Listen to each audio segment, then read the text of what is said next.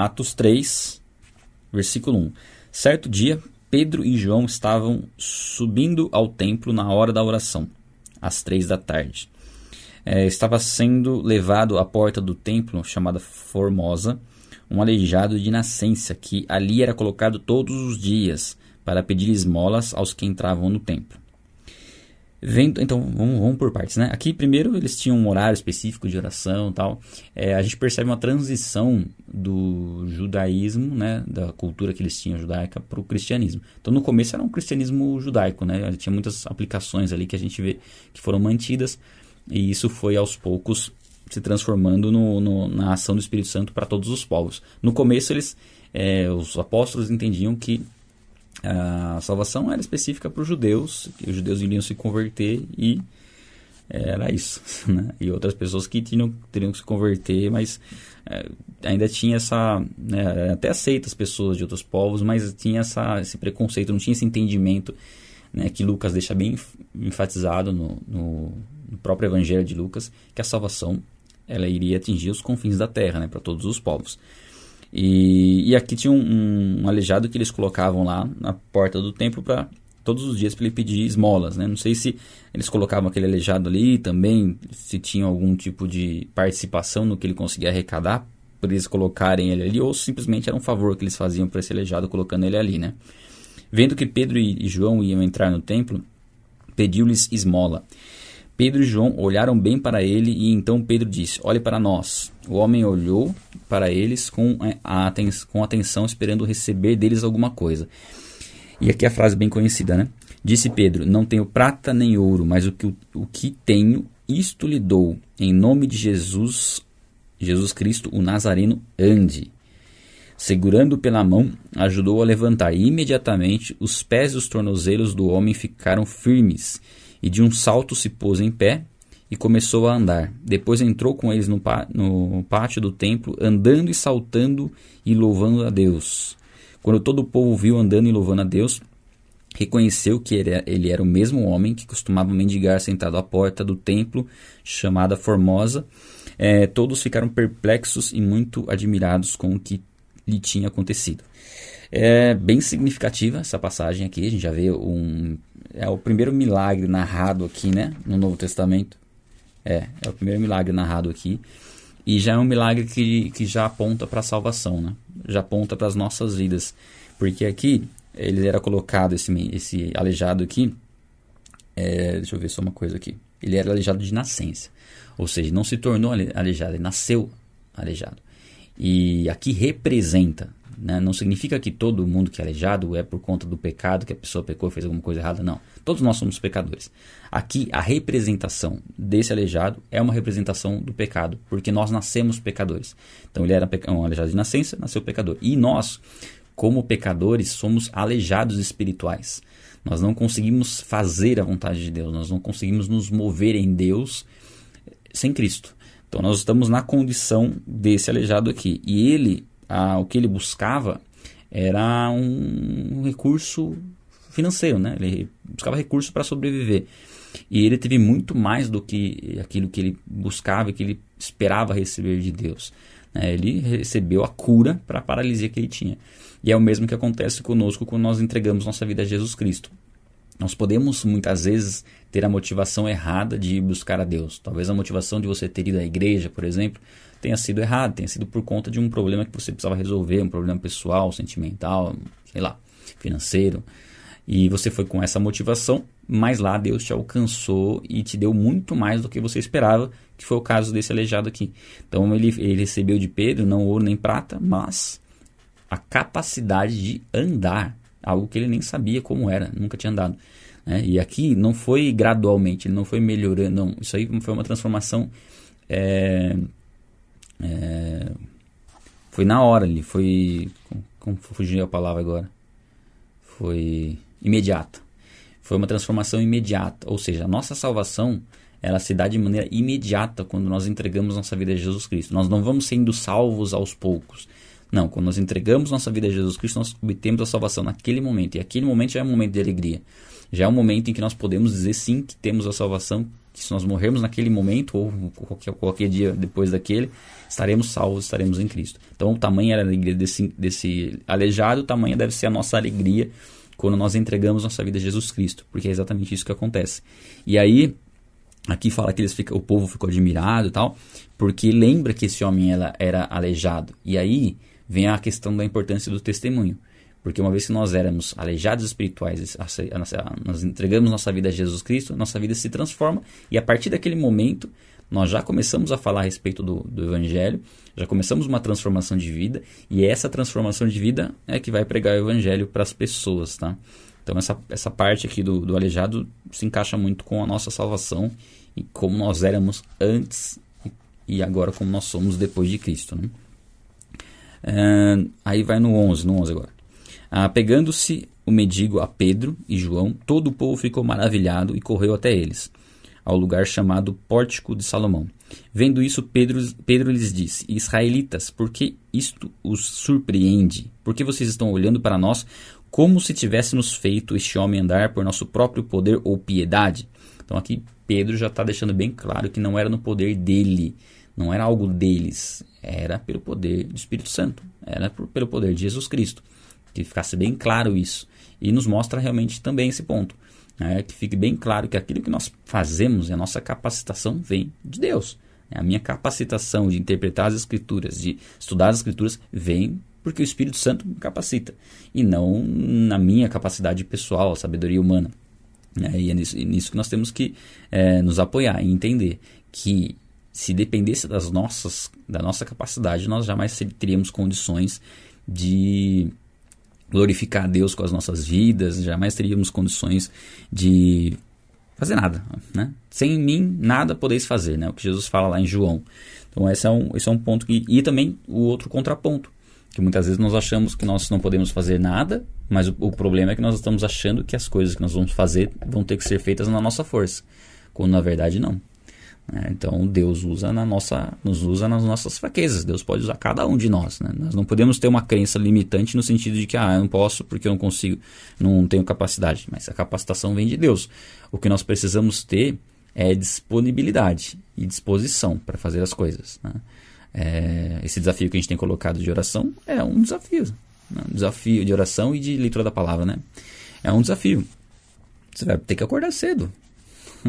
vai ter que sair da cama quentinha lá e vir aqui participar. Tudo bem, você pode participar durante o dia, né? mas a grande diferença, o que vai fazer mesmo a diferença, é você sair da zona de conforto.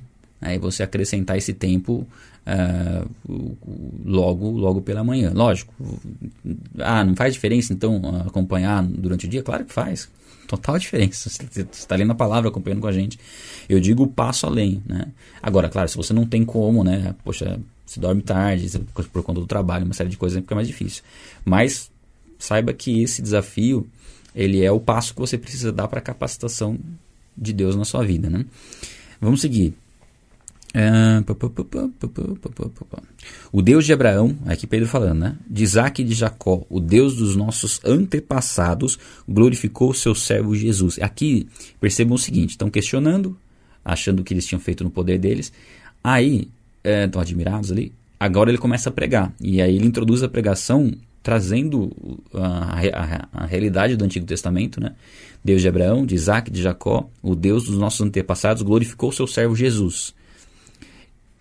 É, e aqui, ó, a quem vocês entregaram para ser morto e negaram perante Pilatos. Então aqui, é lógico, é uma pregação específica para os judeus ali que tinham negado Jesus. Né? Não é uma pregação que você vai usar hoje. Apesar de Jesus ter sido entregue e é, ter, ter, se entregue por conta dos nossos pecados, talvez não seja uma forma ideal de você já falar para a pessoa que Jesus morreu por causa dos pecados dela, talvez não de início, mas ela, ela vai entender isso naturalmente, né? Embora tivesse decidido soltá-lo, né? Pilatos tinha decidido soltar Jesus, mas aí ficou com medo, acabou não, não soltando, então não adiantou nada, né? Uh, vocês negaram publicamente o santo e justo e pediram que lhe fosse liberto um assassino. Aí começou a mostrar incoerência, né? Ó, vocês mandaram matar, crucificar o Messias, aquele que veio salvar vocês, aqueles, aquele que deu poder para a gente curar esse aleijado. E vocês, em vez de, de, né, de pedir para que ele fosse liberto, não, pediram para que ele fosse crucificado e fosse liberto um assassino no lugar dele. Vocês, aqui essa frase aqui é interessante, né? Vocês mataram o autor da vida. Aqui já mostra a divindade de Cristo. Não tem como, né? Quando a gente vai caminhando nos evangelhos, a gente vai vendo a divindade de Cristo explícita em tudo, né? Vocês mataram o autor da vida. Quem é o autor da vida? Deus. Né? Jesus Cristo é Deus. Mas Deus o ressuscitou dos mortos. Né? Deus Pai ressuscitou a Cristo dos mortos. E nós somos testemunhas disso. Pela fé no nome de Jesus, o nome que curou este homem que vocês veem e conhecem. E aqui Pedro já fala do poder no nome de Jesus. Né? Porque a gente vai ver a ênfase no livro de Atos também, no poder que há no nome de Jesus. E há um poder no nome de Jesus. Ao nome de Jesus, todo joelho se dobrará. É o que fala em Filipenses também. Toda a língua confessará o seu nome e todo joelho se dobrará. Então, há um poder no nome de Jesus. Tanto é que a oração que Deus nos ensina a fazer, né, o pedir, é a oração em nome de Jesus. O próprio Jesus falou que pedirem em meu nome recebereis. Então, a nossa oração em nome de Jesus. É, não é só colocar em nome de Jesus no final da oração. É que a oração tem que ser por intermédio de Cristo. A oração tem que ser de acordo com a vontade de Jesus. Mas há poder no nome de Jesus. A fé que vem por meio dele lhe deu essa saúde perfeita, como todos podem ver. Tá? A fé por meio do nome de Jesus é que deu saúde àquele aleijado. Agora, irmãos, eu sei que vocês agiram por ignorância, bem como seus líderes. Aqui Pedro ele mostra o perdão é, de Jesus que houve na cruz. Quando Jesus diz perdoa porque eles não sabem o que fazem, Jesus estava perdoando de fato, estava liberando esse perdão. E a prova de que Jesus não veio com juízo sobre aqueles que o negaram foi a descida do Espírito Santo. O Espírito Santo não veio julgar, veio convencer o homem do pecado, para que o homem pudesse se arrepender e ser salvo. E aqui Pedro está pregando para aqueles que foram diretamente responsáveis né, pela morte de Jesus e dando a oportunidade de arrependimento, mesmo eles terem né, assassinado Cristo. Eles tinham a oportunidade de se arrepender ainda. Ah, porque eles não sabiam o que estavam fazendo, né? Não que eles não tivessem culpa por não saber o que estavam fazendo, mas é, não sabendo o que estavam fazendo no sentido eles não tinham noção da gravidade do pecado que eles estavam cometendo, ou seja, eles não tinham noção do, do, da gravidade do pecado que eles cometeram. Mas mesmo assim, se eles se arrependessem, havia espaço para perdão. Né? Onde há arrependimento, há perdão. Uh, mas foi assim que Deus cumpriu o que tinha predito por todos os profetas, dizendo que seu Cristo haveria de sofrer. Aí a mensagem de arrependimento aqui, né, de Pedro. Arrependam-se, pois, e voltem-se para Deus, para que os seus pecados sejam cancelados. Essa é a mensagem que Pedro está dirigindo a eles aqui, e a mensagem que na, Deus dirige a cada um de nós, né? E que nós devemos pregar o evangelho dessa forma. Arrependam-se, pois voltem-se para Deus para que seus pecados sejam cancelados, para que venham tempos de descanso da parte do Senhor e ele mande o Cristo, o qual foi designado Jesus. É necessário que ele permaneça no céu até que chegue o tempo em que Deus restaurará todas as coisas, como falou há muito tempo por meio dos seus santos profetas, ou seja, Cristo volta né, no devido tempo, ele volta a buscar a sua igreja. Aqui já está falando da volta de Cristo. Né? Ah, pois Deus, é, pois disse Moisés, aqui é, Pedro já cita Moisés, né? O Senhor deu, o Senhor Deus lhes levantará dentre seus irmãos um profeta como eu, né? Então Moisés era um tipo de Jesus, né? Tipificava o Salvador que viria. Moisés salvou o povo da escravidão foi usado por Deus para salvar o povo da escravidão. Então ele tipificava a salvação que viria através de Cristo, que nos salvou da escravidão do pecado. Né? Ouçam-no em tudo o que eles lhe disserem. Quem não ouvir esse profeta será eliminado do seu povo. Ou seja, quem não estiver em Cristo não tem salvação. É, a salvação é somente em Cristo. Não há outro nome dado aos homens pelo qual eles devam ser salvos. A gente vai ler esse versículo que eu gosto muito, que eu acabei de citar, amanhã, né? no capítulo 4. E vocês são herdeiros. Ah, em cima, no 24.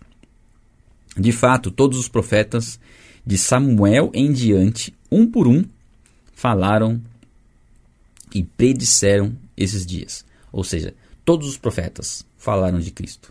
Né? A gente consegue ver Jesus Cristo em todos os livros do Antigo Testamento, apontando que o Messias viria. E aqui Pedro está falando: ó, o momento que estava profetizado que viria veio, né, de fato. E vocês são herdeiros dos profetas e da aliança que Deus fez com seus antepassados. Ele disse a Abraão: Por meio da sua descendência, todos os povos da terra serão abençoados. Então, Pedro está falando aqui.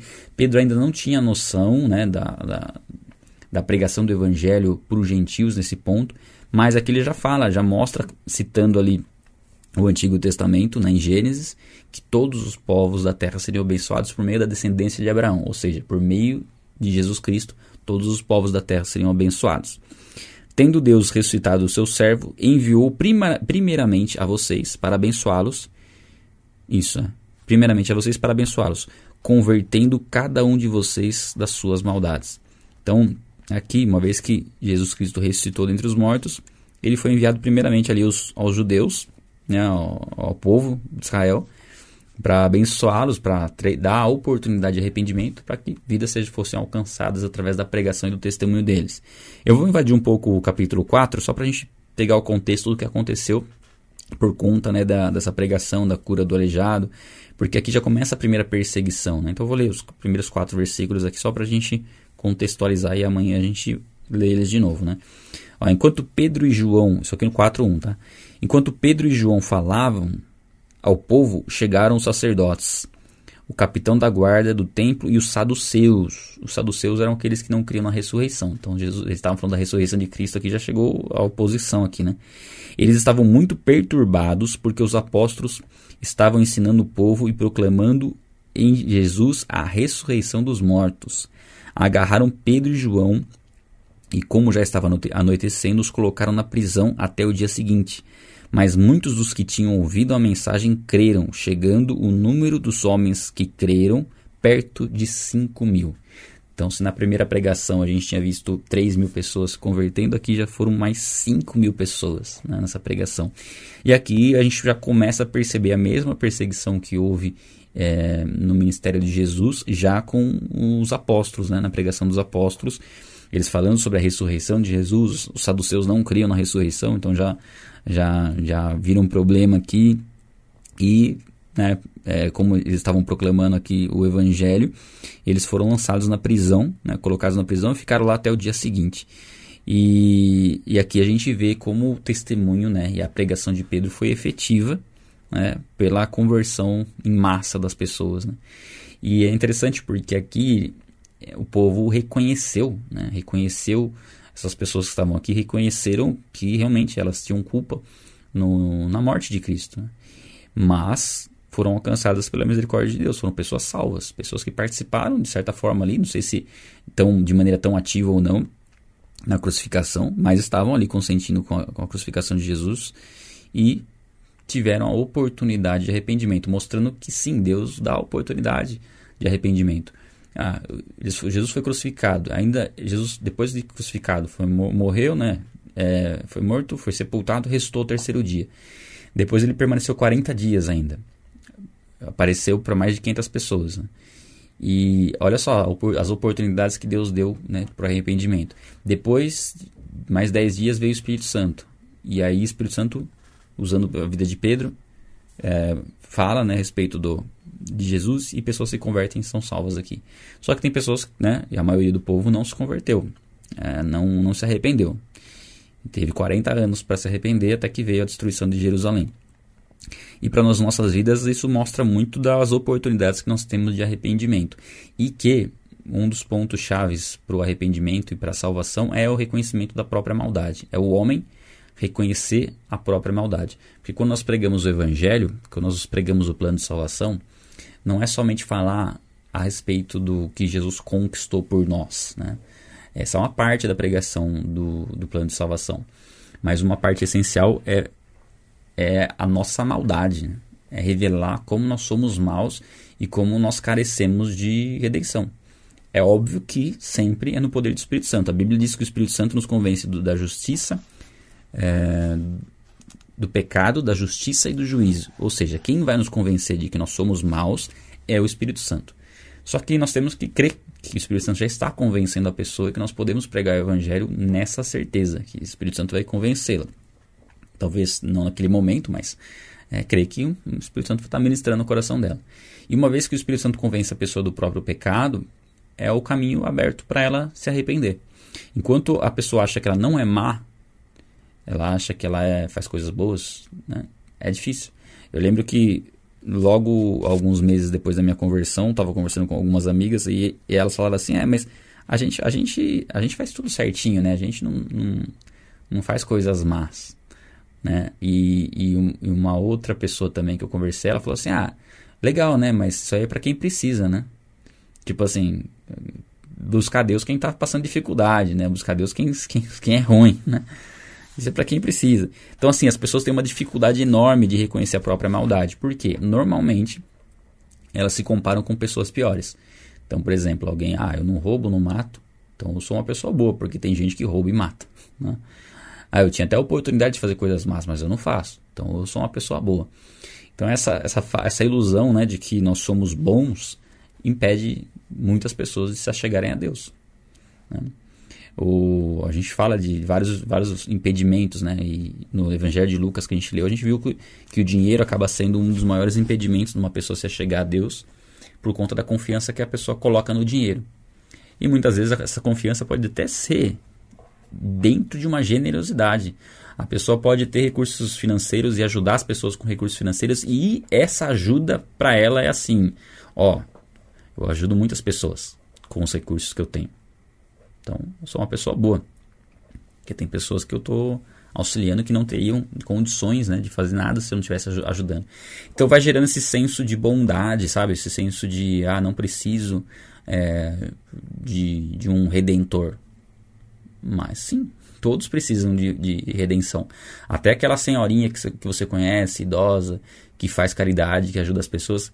Se ela não tem Cristo, ela não tem a salvação. E se ela não tem Cristo, provavelmente uma das motivações para ela fazer caridade é se sentir bem. É ter paz, uma paz de estar fazendo bem para alguém. E aí quando você vai sondar no fundo, no fundo, no fundo a motivação, é uma motivação egoísta. Não parece, mas acaba sendo.